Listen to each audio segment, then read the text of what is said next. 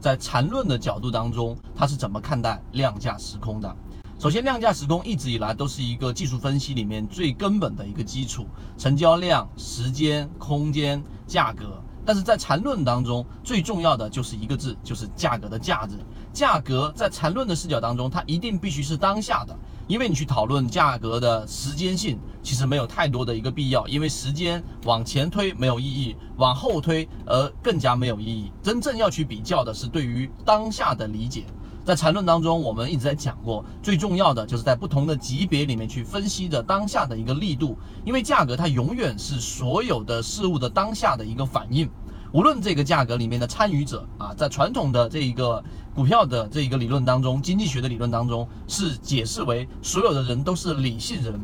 而在当下更多人推崇的经济学的理论里面，就是大部分的人交易者都是非理性的。但是如果你把你的注意力集中在当下的一只个股的力度判断的当下股价的情况之下，你就不需要去参考它到底是一个理性人还是非理性人了，因为市场不同的环境之下，人的判断力是不一样的。就像我们前面一段时间一直在提醒，市场出现了价格上的背离，平均股价在往上涨，流动资金在翻绿流出，周线 KDJ 形成了背离，MACD 又形成了背离，这其实就是在不断的实战过程当中给各位去演示量价时空当中。如果你要把缠论给弄好，要把缠论把它转换成实战，最重要的就是要把价格给理解透，并且去理解透它当下的一个价格，而不是去理解一个比较长远的价格。这个是缠论当中的一个非常的核心。所以今天你听完我讲完之后，你一定要对于当下的价格有一个充分的理解，这是第一个我们要去讲的。第二个缠论对于量价时空里面其他的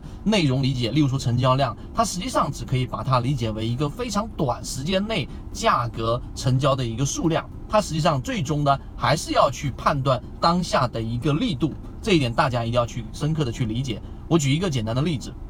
例如说，当一只个股它是在一个中枢过程当中不断不断的盘整，当它突破了我们说的中枢的上上轴，并且出现了一波回踩。在这个回踩的过程当中，它是属于缩量的，属于缩量的。然后呢，在下跌过程当中，你把它分析成我们说的六十分钟或者是三十分钟级别的时候，你会发现每一次下跌的过程当中，成交量从原来的放量逐渐、逐渐、逐渐的缩量。然后到中轴附近的时候，在 MACD 形成了背离，MACD 形成背离，实际上是十二日均线跟二十六日均线的一个差值和这一个横值的一个差额。那么实际上，相当于它波动的幅度越来越小，越来越小，越来越小的时候，这其实就是在三十分钟级别以及它的次级别十五分钟级别形成了一个底背离。这个就是我们最经常说的第二个二次性买点。所以，当你能理解这一个过程当中的时候，实际上最重要的，你不应该是去盯住成交量，而应该是去盯住股价在下跌过程当中是不是力度越来越弱，在